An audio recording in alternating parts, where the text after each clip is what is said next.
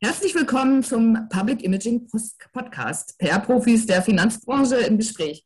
Hier geht es heute um Beruf und Karriere, Handwerk, Strategien, Trends, Herausforderungen, Relevanz und Reichweite. Mein Name ist Katrin Heider, ich bin äh, Senior PR-Beraterin bei Public Imaging und ich freue mich, Sie heute als Zuhörer begrüßen zu können.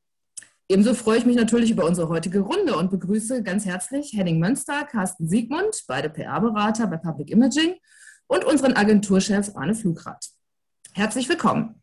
Das Thema unseres heutigen Podcasts ist äh, PR gestern, heute und morgen, eine Evolutionsgeschichte. Worum geht es denn da genau?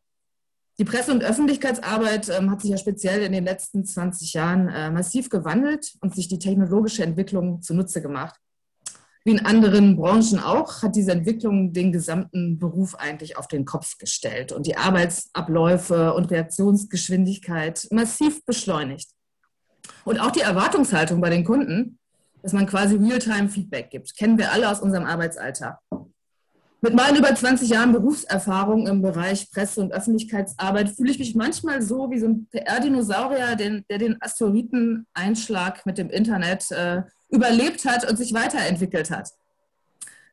In meiner PR-Erfahrung vor 20 Jahren, also wir haben äh, Presseaussendungen wirklich noch ganz klassisch per Post gemacht. Das ging dann so, Brief ausgedruckt, verschickt. Dann hat man sich erstmal entspannt drei Tage zurückgelehnt, um dann irgendwann zum Telefonhörer zu greifen, bei den Journalisten nachzuhaken, ob denn der Brief, die Pressemitteilung angekommen ist, um dann halt auch Wochen oder manchmal Monate später Zeitungen und Magazine durchzublättern um zu sehen, ob das Ganze auch erfolgreich war. So ein PR-Versand hat sich dann manchmal über Wochen hinausgezogen. Es war halt ein riesengroßes Projekt. Ganz anders ist das jetzt heute in unserem Agenturalltag. Also es steht auf der Tagesordnung, dass wir manchmal drei, vier Versende für verschiedene Kunden an einem Tag haben. Aber wie gesagt, das war der Anfang. Dann kam das Fax. Das Fax hat das Ganze auch nochmal beschleunigt. Allerdings ging es dann darum, die Texte mit diesem Gerät rauszuschicken. Und auf der anderen Seite kamen dann lustige Papierrollen raus, die, glaube ich, manchmal auch direkt in die Mülltonne gelandet sind. Also, was haben wir gemacht? Nochmal einen Brief hinterher geschickt. Um dann nochmal anzurufen und nachzufragen, ob das Ganze auch angekommen ist, um dann wieder den alten Prozess zu starten, nämlich dann Tage, Wochen später in Zeitungen, Magazine zu gucken, um äh, zu sehen, ob das Ganze auch erfolgreich war. Der Quantensprung kam dann allerdings mit der Internettechnologie äh, und Office-Produkten äh, für den PC, die die PR-Arbeit extrem vereinfacht haben, aber auch ein unfassbarer Beschleuniger waren. Mehrere PR-Versende am Tag, wie ich ja gerade schon gesagt habe, stehen seitdem auf der Tagesordnung. Und das ist nur ein Bereich, der beschreibt, wie sehr sich im Grunde genommen unser Anforderungsprofil im Bereich äh, PR gewandelt hat. Nun habe ich aber erstmal genug erzählt. Das ist ja hier ein interaktives Format. Und äh, ich würde dann auch mal gleich ähm, zu meinem Kollegen Henning Mönster überleiten. Henning, du bist ja eigentlich noch so ein bisschen unser PR-Youngster, nicht von dem, was du kannst, sondern eher so von deinem Alter und den Jahren der Berufserfahrung.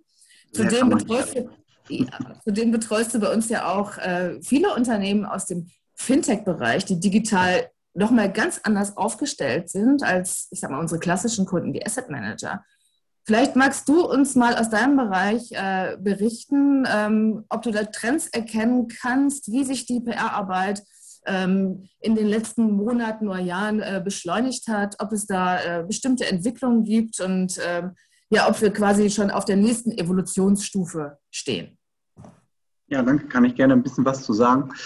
Ähm, also es ist tatsächlich so, dass ich äh, eigentlich erst ein paar, in Anführungszeichen, Jahre in der PR-Branche tätig bin und ähm, ich muss für mich sagen, ich kenne es ja gar nicht anders, als Pressemitteilungen per E-Mail rauszuschicken äh, und dass Pressemitteilungen dann auch digital aufgegriffen werden. Also dass man dann eben nicht äh, eine Woche warten muss, bis das Wochenmagazin erscheint, sondern dass ein Artikel dann zum Teil innerhalb von ein paar Stunden online ist, ähm, im Idealfall.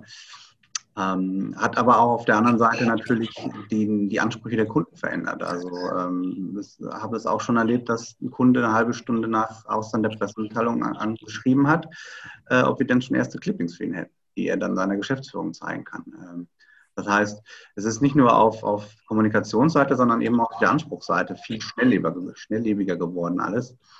Ähm, das betrifft zum einen eben die, die Kommunikation mit den Kunden, aber halt auch mit den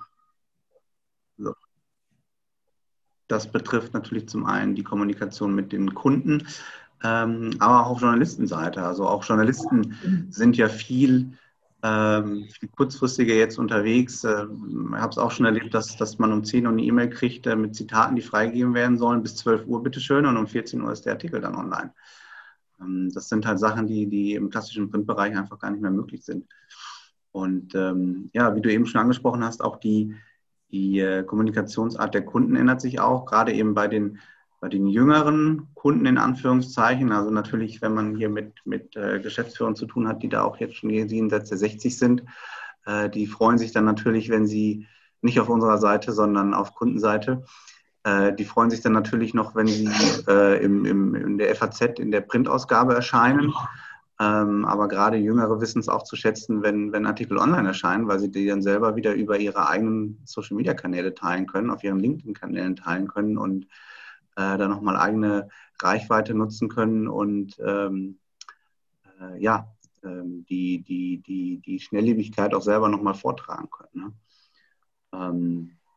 Was sich so die Kommunikationskanäle betrifft, auch mit den Kunden und mit den Journalisten, da ist es halt eben mittlerweile tatsächlich die E-Mail, einfach das Nonplusultra. Die hat ja so ein bisschen auch eine Chat-Funktion mittlerweile. Ähm, damit, äh, ja, da wird hin und her geschrieben, ohne Anrede am Ende. Das geht dann ratzfatz hin und her, äh, wie in so einem WhatsApp-Chat teilweise. Ähm, aber bei einigen Kunden geht es mittlerweile schon einen Schritt weiter, dass dann über WhatsApp alleine oder sogar Telegram kommuniziert wird und äh, die E-Mail dann eigentlich nur noch dafür da ist, um größere Dokumente hin und her zu schieben. Ähm, das das äh, ist tatsächlich so was, was sich auch echt die letzten Jahre erst gezeigt hat oder ein paar, ein, ein, ein, ein zwei Jahre möchte ich sagen. Da hat sicherlich die Corona-Pandemie auch noch mal ein bisschen was mit zu tun gehabt. Einfach, dass alles noch digitaler, noch mehr ad hoc wird. Ähm, ja, spannende Entwicklung, muss man gucken, wie das weitergeht. Ich denke, E-Mail wird einfach da bleiben. Ähm, Telefon auch das ist halt nach, nach wie vor was, was ich glaube, was man nicht unterschätzen darf. Den Wert des persönlichen Gesprächs auch mal in die Hand nehmen, das Telefon. Gerade mit Journalisten ähm, ist dann doch nochmal ein anderes Level, als wenn man dann doch eine E-Mail schreibt. Ja. Ja, absolut, absolut. Ich meine, ähm, Corona und die ganze Homeoffice-Entwicklung war mit Sicherheit auch nochmal ein Beschleuniger, wie du es ja auch schon gesagt hast. Und ähm, ich erlebe das halt auch zum Teil, dass unsere Kunden äh, so quasi in ganz Europa ähm, verteilt sitzen und zum Teil auch von griechischen Inseln aus zum Beispiel arbeiten und einfach sagen, sie haben äh, ihr Handy und wollen die ganze Zeit über Messenger einfach informiert werden, wenn irgendwas Neues reinkommt, weil den E-Mails einfach zu langsam sind. Es ist also ähm, auch so ein Trend, ja, der die Arbeit im PR-Bereich weiter beschleunigt, bietet ganz, ganz viele Chancen, aber natürlich äh, auch ein anderes Anforderungsprofil, als das, was früher war. Ja. Absolut muss einfach viel schneller reagieren. Ne? Man hat dann auch nicht mehr die Zeit und dann sind auch viele Sachen, die dann auch ad hoc reinkommen, sowohl von Journalisten als auch von Kundenseite über E-Mail. Ähm, das ging natürlich per Post nicht so in dem, in dem Umfang. Ähm, ja, und dann hat man im Endeffekt natürlich auch viele Sachen parallel dann laufen. Ne? Absolut, absolut. Ja, jetzt haben wir schon einiges über Reaktionsgeschwindigkeit und Schlagzahl gehört. Ähm, Carsten, da würde ich mal gerne zu dir überleiten. Du bist ja bei uns nicht nur in der Funktion als äh, Senior PR-Berater tätig, sondern auch äh, kümmerst dich auch um den ganzen Bereich äh, Datenmanagement, äh, Stichwort Dashboards. Ähm, die Frage ist natürlich, wenn man immer mehr Pressemitteilungen rausschickt, ob man dann nicht irgendwann auch die Journalisten einfach nervt. Ja, es kommen immer mehr Themen und ähm, da ist halt die Frage, wie kann man sich eigentlich so digitale Fußabdrücke äh, nutzbar machen, um stärker herauszufinden, was interessiert, was lesen denn die Journalisten eigentlich überhaupt? Nerven wir die oder wie können wir thematisch da spitzer werden? Und da ist gerade das ganze Thema Datenauswertung ein wahnsinnig wichtiger Punkt, generell, aber auch speziell in unserer Agentur. Erzähl uns doch mal ein bisschen was darüber, Carsten. Ja, gerne. Ähm, also es kommt natürlich erstmal darauf an, was man aussendet. Äh, tatsächlich ist es natürlich so, wer nichtssagende werbliche Pressemitteilungen aussendet, der mit Sicherheit die Journalisten, weil das sind Inhalte, mit denen können die nicht arbeiten. Das kennt ja jeder aus dem persönlichen Rahmen, wenn der Briefkasten voll ist mit Werbeprospekten. Das will man in der Regel nicht haben schmeißt es halt weg. Oder hängt irgendwann den Aufkleber dran, bitte keine Werbung mehr einschmeißen. Geht Journalisten ganz genauso. Wenn man hingegen den Informationen zuschickt, mit denen sie arbeiten können, die einen Mehrwert für den bieten, äh, die Sie in Berichte umwandeln können, die Ihnen wichtige Hintergrundinfos liefern, die Ihnen gerade auch Dinge liefern, ähm, die für Sie was Neues und vielleicht auch was Einzigartiges bieten. Ähm, dann äh, sind die da durchaus nicht nur offen, sondern auch dankbar, solche Infos zu bekommen. Denn für die zählt natürlich auch äh, Content is King, wie wir hier sagen. Ähm, ja, aber wie kommt man dazu, Journalisten die wirklich relevanten Inhalte rüberzuschicken? Äh, wir haben dazu einen Ansatz gewählt, der auch äh, unseres Wissens nach sehr einzigartig ist. Ähm, wir sind ja Teil einer, einer gesamten Mediengruppe und haben die Möglichkeit, eben auch zu messen äh, über Online-Portale, welche Beiträge, welche redaktionellen Artikel wie geklickt werden, äh, wie lange wird ein Artikel gelesen von welchem Unternehmen, äh, wie viele Leute klicken da drauf. Äh, aber einen Schritt weiter sogar noch, äh, wir sehen, welche Leute lesen denn die Artikel. Also wir haben die gesamte, ich sag mal, deutsche oder deutschsprachige Investmentlandschaft geclustert in verschiedene Gruppen und können halt sagen, der Artikel von Kunde A wird von, ich sag mal, 2000 Leuten gelesen, der Artikel von Kunde B von 1500. Dann kann man sich die Artikel angucken, wenn die zum ähnlichen Thema sind und kann sagen, ja, was sind die Unterschiede, was macht den einen Artikel relevanter als den anderen. Und durch die hohe Anzahl der Artikel kann man natürlich dadurch äh, auch wunderbar messen, welche Themen insgesamt haben denn Relevanz und zwar für welche Zielgruppen. Wenn wir zum Beispiel einen Kunden haben, der sagt, ich möchte, für mich ist es wichtig, konkret die und die Zielgruppe, sagen wir mal Multifamily Offices, zu erreichen. Dann weiß der Kunde per se vielleicht erstmal gar nicht, mit welchen Themen soll ich die denn ansprechen. Wir haben die Möglichkeit, über diese Dashboards, das ist eine Möglichkeit, die Information zu visualisieren, äh, auszumessen, welche Themen in dem Fall für Multifamily Office Leser relevant sind und können dann den Kunden sehr zielgerichtet beraten, Content eben zu genau diesen Themen zu veröffentlichen. Und ja, wenn wir solchen Content dann distribuieren, dann wissen wir quasi schon vor dem Versand, dass es einfach für den Markt ein relevantes Thema ist. Journalisten äh, sind ja in der Regel sehr gut informiert, sind sehr dicht am Markt dran. Äh, die greifen dann solche Artikel sehr, sehr gerne auf. Und das ist halt äh, diese ganze Data Analytics, der Sportthematik, ist halt, wie wir finden, ein weiterer Evaluationsschritt äh, im Rahmen der PR-Arbeit. Dass man eben nicht einfach nur mit drei, vier Journalistenkontakten spricht und die fragt, ja, was denken Sie denn, was ist denn relevant? Nein, wir messen über Tausende, Zehntausende, Hunderttausende Klicks, äh, welche Themen wirklich wen interessieren und können dann sehr, sehr zielgerichtet äh, den, den Content für unsere Kunden erstellen. Also es ist auch eine, eine vollkommen andere Beratungsqualität, die wir vor diesem Hintergrund äh, eben, eben erzielen können, basierend einfach auf, auf quantitativen Fakten, nicht auf irgendwelchen Meinungen, die sich aus einigen wenigen Stimmen ableiten.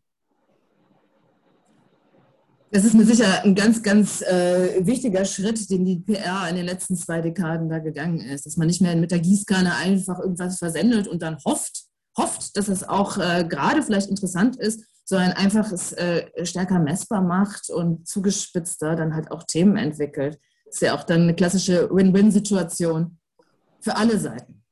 Absolut, absolut. Der Kunde freut sich, äh, dass er die relevanten Themen spielen kann in seiner Pressearbeit. Der Journalist freut sich, dass er Infos zu den relevanten Themen zugeschickt bekommt. Genau, und am Ende haben wir den Erfolg mit den Clipping-Zahlen. Genau.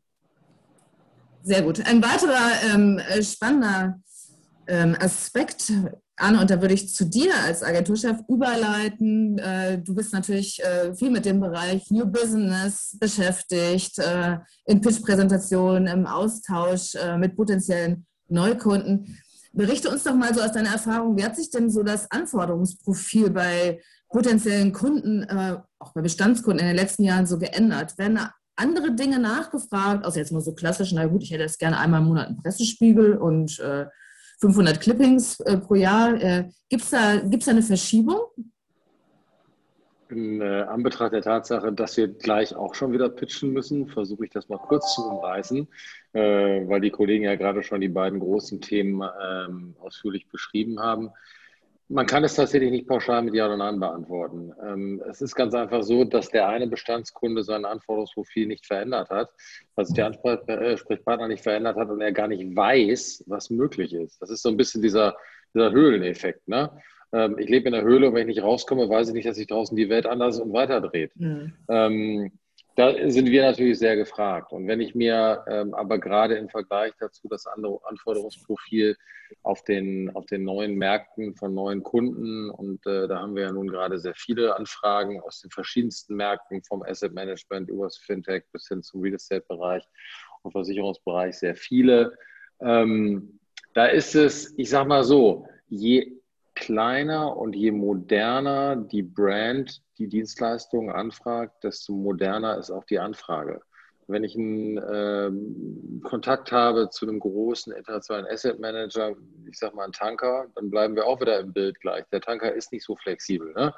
Der bleibt vielleicht mal irgendwo im Kanal stecken und bis er wieder freikommt, haben wir erlebt, dauert es ein paar Tage. Und so ist es beim Asset Management halt auch. Also bis sich da Strukturen ändern, ähm, und den, den, die jüngste Pitch-Ausschreibung, die ich gekriegt habe, gerade jetzt diese Woche, die las ich so wie vor zehn Jahren, ganz ehrlich. Ja? Und das ist fast ein bisschen traurig, weil ich denke, dass der Kunde da manchmal ähm, zu sehr sein Glück auch dem Dienstleister überlässt. Ich meine, wir machen das natürlich sehr gerne ähm, und sind es ja auch vom Herzen her, aber ähm, ich sage mal, ein bisschen mehr Lenkung und ein bisschen mehr Wissen auf beiden Seiten würde dem Ganzen gut tun. Ähm, und auf der anderen Seite ganz moderne Anfragen, Neukundenabläufe inkludieren unseren Multi-Channel-Ansatz, den wir ja nun auch schon seit vielen Jahren hier, und das tut ihr ja auch, Henning hat es ja gerade auch erklärt, fahren. Wir reden halt nicht über Versende per Post, wir reden aber über Versende per E-Mail oder per June, wir reden über Social Media, wir reden über Events und wir reden am Ende und vielmehr am Anfang, und so kommt die Klammer dazu, über Messbarkeit vom PR. Und das ist ganz schön zu sehen, weil da merkt man auch wieder, wer zu einem passt und wer nicht zu einem passt. Mhm. Das ist auf jeden Fall ein interessanter Aspekt. Ich meine, wir können alles abdecken und das ist ja auch, wenn wir jetzt über uns über PR-Evolution unterhalten, dann ist es natürlich so, dass man jetzt nicht so Sprünge von jetzt auf gleich macht, sondern auch wirklich so die klassischen Kunden, die die klassischen Dienstleistungen abfragen, mitnimmt, aber sich auch gleichzeitig mit neuen Kunden und auch mit den alten weiterentwickelt. Ich denke, da kommt noch einiges äh, Spannendes auf uns zu und äh, ich denke, das geht uns allen so. Wir sind sehr froh, ähm, Teil dieser Entwicklung zu sein, weil es einfach äh, nicht statisch ist, sondern unser Berufsbild ähm, ja permanent in Bewegung. Von daher, ähm, ja, freuen wir uns auf die nächsten Entwicklungen. Genau. Und, es bleibt äh, spannend. Es bleibt spannend. Es bleibt spannend. Ja, liebe Zuhörer, das war ein kleiner Rundumschlag zur Evolution der PR in den vergangenen äh, zwei Dekaden. Wir hoffen, unser Podcast hat Ihnen gefallen und sind genauso gespannt wie wir, wie es im Bereich PR weitergeht. Erstmal herzlichen Dank, dass Sie dabei waren und natürlich auch an euch ein herzliches Dankeschön, ähm, dass ihr heute in der Runde diskutiert habt. Und ja, seien Sie auch beim nächsten Public Imaging Podcast mit dabei, wenn es wieder darum geht, äh, über Trends, Herausforderungen das Berufsbild, Karriere, ähm, Relevanz und Reichweite zu diskutieren. Bis dahin, machen Sie es gut.